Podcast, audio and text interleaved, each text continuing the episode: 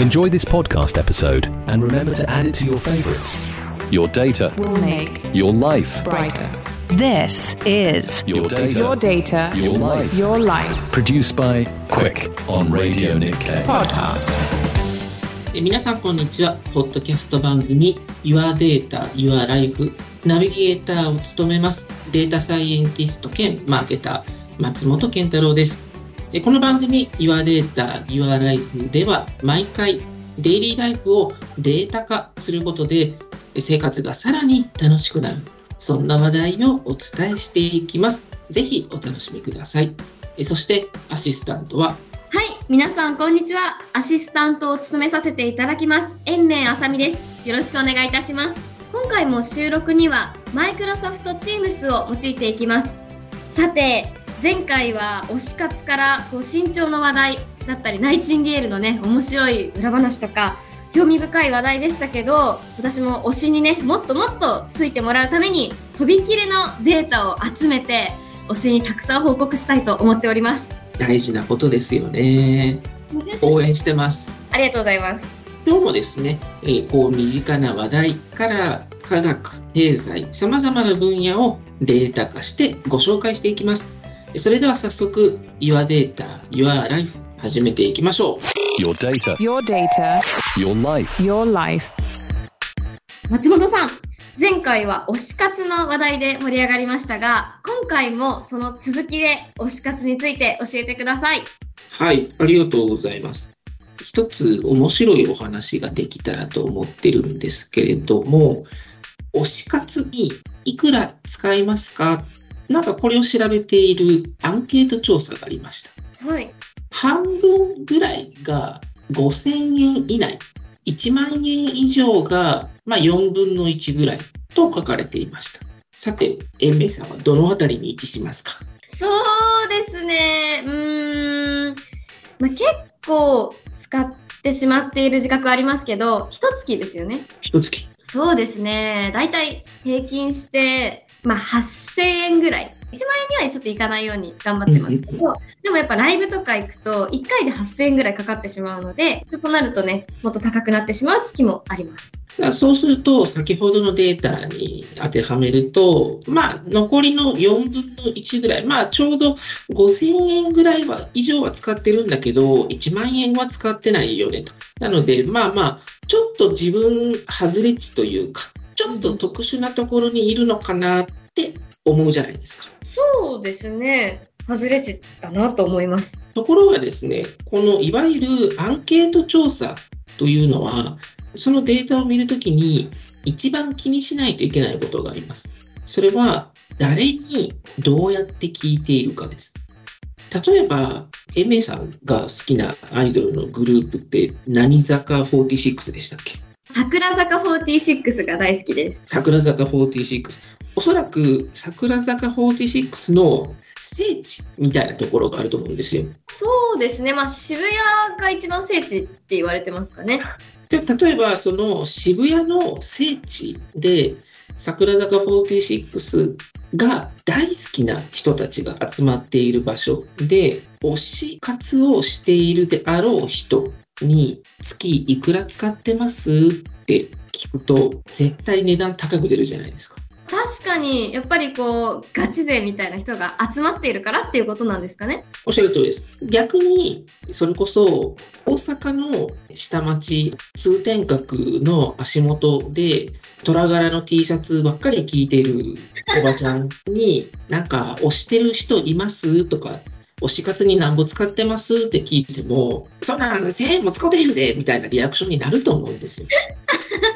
そうですね目に見えますねそれは見えますよね。すなわち、これデータは一つ、それは自体が嘘だって言ってるわけじゃなくて、どこで誰に聞くかで数字ってガラッと変わっちゃうんですね。確かに当たり前ですけれどあんまり考えたことなかったですねですよね。なので、先ほどのエメさんで、まあ、あれ、自分ってちょっと使いすぎなのかもしれないなって思われたかもしれないですけれども、いわゆるヘビーユーザーというか、ファンからすると少ないんじゃない？みたいな話にもなると思いますし、こういうですね、アンケート調査って基本的には疑ってかかった方がいいわけです。そうなんですね。ちゃんと場所を選んだり、聞く人を選ばないと偏ったデータがね、出てしまうっていうことでしたけど、これをどうしたら正確にできるんですかね？正確なアンケートを作る場合は、どうしたらいいんですかね？例えのお話として出てくるのが、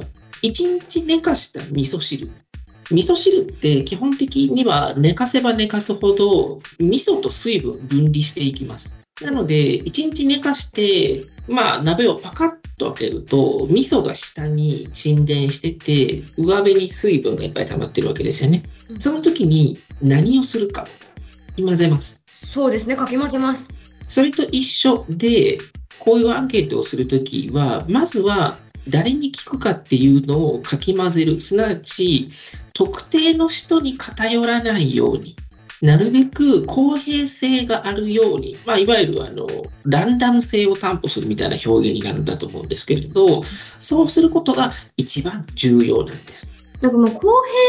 平性をこうどうやって担保すればいいんですかね？例えば、分かりやすい例で言うと、Z 世代に聞くみたいなアンケートだったらどうします？そうすると、渋谷の109の前にいる Z 世代100人に聞くとかじゃなくて、まずは20代都道府県で分布を考えたときに、北海道からは何人聞こう、東京からは何人聞こう、沖縄から何人聞こう。まずは都道府県をイメージして、まんべんなく聞くっていうことを意識するわけですね。その時は北海道とか東京とか沖縄とか人数は統一しないんですか？統一しないです。北海道にいる Z 世代の人数と、東京にいる Z 世代の人数、ちょっと違いますよね。ああ、確かにやっぱり東京の方がちょっと多い気もしそうですよね。ですよね。なので、基本的に人数もその地域に住む人の偏りみたいなものは考慮します。なるほど、その偏りを考慮して、その数値を出していくっていうことなんですね。おっしゃる通りです。そうすると公平になりますよね。確かに。そうなんです。うん。例えば報道番組とかで若者100人に聞きました言ってもデータとかですね、かじってて、かつその性格がですね、僕みたいに歪んでいる人からすると、若者100人つっても、こう、渋谷の若者100人でしょ？とか、あるいはサラリーマン100人に聞きましたみたいな時に、新橋やんと。新橋だけがサラリーマンじゃないでしょみたいなことを突っ込む人がいるんですよ。ね、じゃあテレビのアンケートとかもこう、すべてを鵜呑みにしない方がいいっていうことなんですね。まあ、ぶっちゃけそうですね。作ってる側は嘘をついてるという自覚は当然ないんですけれども、結果的に歪んだデータに仕上がってしまう。アンケート調査ってここまで奥が深いんですね。ただ、この作り方さえマスターをしておけば、例えば先ほどの、まあ、推し活で5000円以下ですというのが、まあ、大体半分ですよ。まあ、Z 世代の推し活5000円以下が半分ですよ。この数時間が分かってくると、データサイエンス、統計学の世界で標本っていうような表現になるんですけれど、Z 世代1万人に聞きました。で、大体まあ半分ぐらいが5000円以下ですっていうのが分かってくると、その1万人に聞いて5000円が半分なんだったら、日本全国にいる Z 世代全員も推し活に5000円未満だよねっていう、こう、見てないけれど、それを当てはめるっていうことができるようになります。これも先ほどの味噌汁の例で考えますと、例えば寸胴鍋に100リットルの味噌汁があるとします。その味噌汁の美味しさ、これって美味しいのまずいのどうやって判断します？そうですね。飲んで確認するしかない。そうですよね。飲むしかないですよね。飲むときにどう、どうですか？なんかどれぐらい飲みます？うーん、でも美味しくなかった時が怖いので、本当に少し毒味する感じですかね。ちょちょっとですよね。一舐めですよね。うん。全くそれと一緒で、まあ、先ほどの味噌と水分分離している状態で、上辺だけをすくって、なんか水っぽいな。これは間違った判断ですよね。ああ、奥側を確かめてないから、そういうことになる。す。ただ、よーくかき混ぜて、どこを一口舐めたとしても、同じ味噌汁の味の状態で、一口だけ舐めて、ああ、美味しいやんってなると、当然、残りの味噌汁も全部美味しい。ああ、すごい分かりやすいですね、その例がすごい。味噌汁とデータってなかなかつながらないなって最初思ってたんですけど、確かにやっぱりよくかき混ぜて、ちゃんと公平なデータを取るっていうのが、アンケートにも、お味噌汁作りにも大切っていうことなんですね。そうなんです。さすがに、まあ、これ、いわゆるその全数調査みたいな表現になるんですけれど、日本国民全員に聞く、めちゃめちゃお金がかかるわけですよね。確かに、それをなんか、こう、小さなアンケートでもやっていたら、もう日が暮れてしまうというか、骨が折れる作業ですよね。そうですよね。なので、まあ、大体600人ぐらいに聞いて、で、よーくかき混ぜた状態なんだったら、それを全体に当てはめても問題ないですよ。これ、全数調査と標本調査っていう統計学の表現なんですけれど、結構ですね、あらゆるところに適用されてます。例えば、テレビの視聴率とか、なんかこう視聴率で何パーセントですみたいな表現ありますけれど、別に僕も今、あの、東京に住んでますけれど、あなたはこの番組見ましたか？こっちはどうですか？とか聞かれてるわけではないですね。確かに。私は別に視聴率のアンケートみたいなの答えたことないですし、でもこう出てるわけじゃないですか。実際に。確かにちょっと不思議だなとは思ってました。こう、関東圏で、まあ、数百名にですね、視聴率を測る機会が置かれていて、それで見たか見てないかっていうのを判断し、まあ、こんだけ聞いてるんだから、これって関東圏全域に当てはめてもいいよね。ここも実は統計が使われてます。そういうその視聴率調査でも、例えば他の、この県には何人、この県には何人っていうふうに、きちんと人数を制御して、コントロールして、取られているアンケート調査っていうことになるんですかね。おっしゃる通りです。今はこう標本調査のお話だったんですけど、全数調査じゃないといけない調査とかっていうのもあるんですかね。あります。例えばですね、国が数年に1回やっている国税調査。国のですね、国力を測る調査。これは基本的には全数調査で行われています。最もコストも労力もかかっちゃうんですけれど、なるべく正確性を担保したいと。なるべく正確性を担保したいということで全員に聞くようにしています。やっぱり国の力ってなると、なかなか代用できないというか、その人、標本で当てはめて代用できないっていうか、そういうことになりますよね。その分正確性が上がるっていうことですもんね。おっしゃる通りです。ただ、国勢調査も、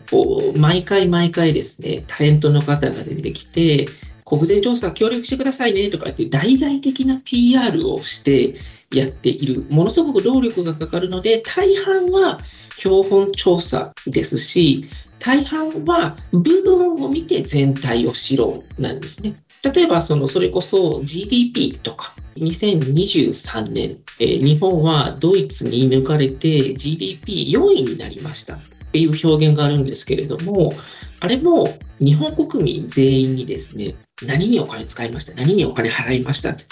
ハンバーガー、これ割引してますしてないですとか聞いてるわけではないわけですよね。で、こう、なんとなく部分を見た上で全体を見るんだけれども、その時に僕みたいな性格の悪い人間に突っ込まれて、あ、これはちょっともごもごもごってならないような工夫をしているということです。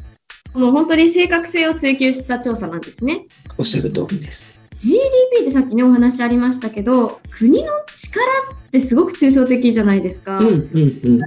えば、どういうことを用いてそれを測ってるんですかね？例えば、僕すごくあのよく例として使うのが、エメさんとかあんまりやられたことないと思うんですけれど、はがき送ったことあります？はがきはそうですね、まあ、年賀状とかの形で送ったかなっていう感じです。まあ、最近はちょっとね、数も少なくなってますけど。そうですよね。こう、はがきを買いますとか、切手を買いますとか、これも最終的にはこう GDP、すなわちこう私たちがお金どれぐらい使ってます、回してます、みたいなののトータルですね。でここは当然私たちのような国民だけじゃなくて、会社がお金どんだけ使ってますのとか、もっと言うと政府行政と、え地方自治体が含まれてきてますと。ただ、今先ほど切符の例を出しましたけれども、まあ、インターネットが発達して、はがきよりはメールになってると思うんですよ。これそうすると、実は GDP 下がっちゃうんですよ。そうなんですか？私の、まあ、感想としてはそのインターネットを使えるようになったっていう方がこうちょっと進化してきているような感じもするので GDP は上がってるのかなっていうふうに思ってたんですけどそういうことじゃないんですよ。インターネット代、まあ、毎月ね、皆さんが5000円払ってたとして、まあ、じゃあ、プラス5000円ね、なんですけれども、インターネットができたので、メールは、えーまあ、タダになったので、はがき使いませんでしたと。なってくると、まあ、1枚80円のはがきが80円分ダウンとかですね。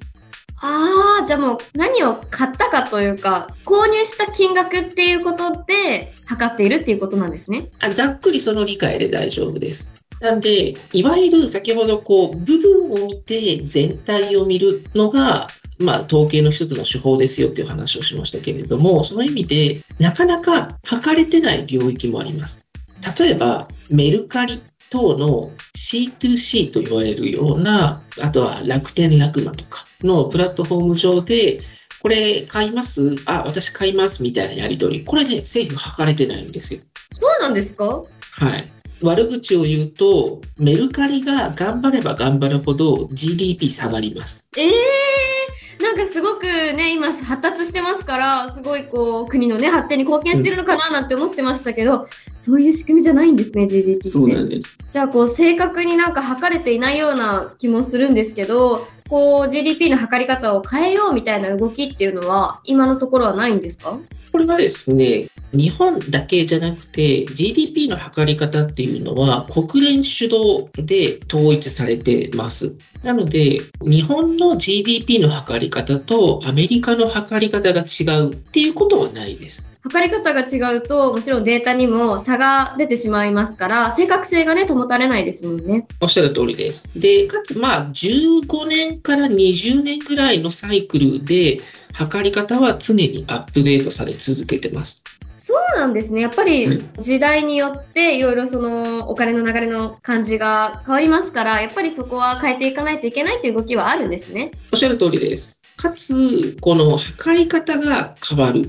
なんですけれども、例えば GDP に関して言うと、アメリカの大統領ですら、どうやって測ってるのかっていうのは分かんないですし、そうなんですか？なんでですか？数字いじれちゃうからなんですよ。あもし、この数字とこの数字とこの数字を、こうやってこうやってこうやって、こうすることで GDP でこうなるんですよっていう、測り方が全部分かっちゃうと、GDP の大きい小さいが結局的にはこう、国際会議での発言力につながったりはするので、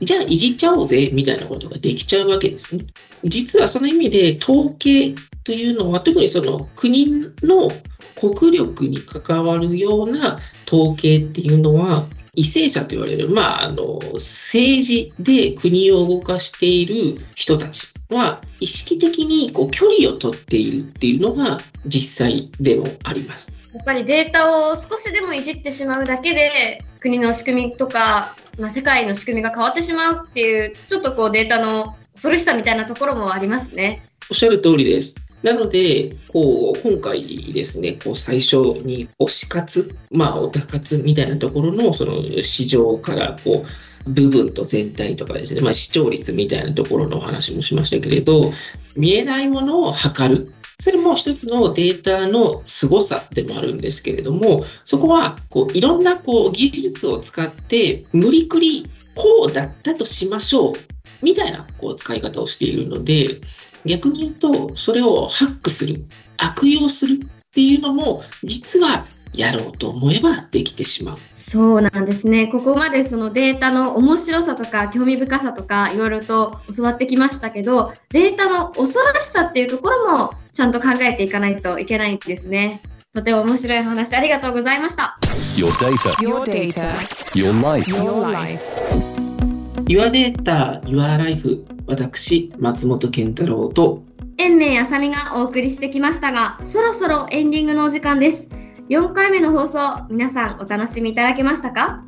今回はアンケート調査はどこで誰に聞くのかっていうことをきちんと考えなきゃならないということでしたりあと GDP などのこう見えないものをデータ化する面白さっていうものを教えていただきました。このアンケートおそらく今回ですね視聴されているビジネスパーソンの方もドキッときたんじゃないかなと思っています。適当にデータを作らないように一緒に気をつけていければなと思っています。次回も様々な話題をデータとともにお届けしていきます。Your Data, Your Life お相手は？ナビゲーターの松本健太郎。そして延命あさみでした。次回もお楽しみに。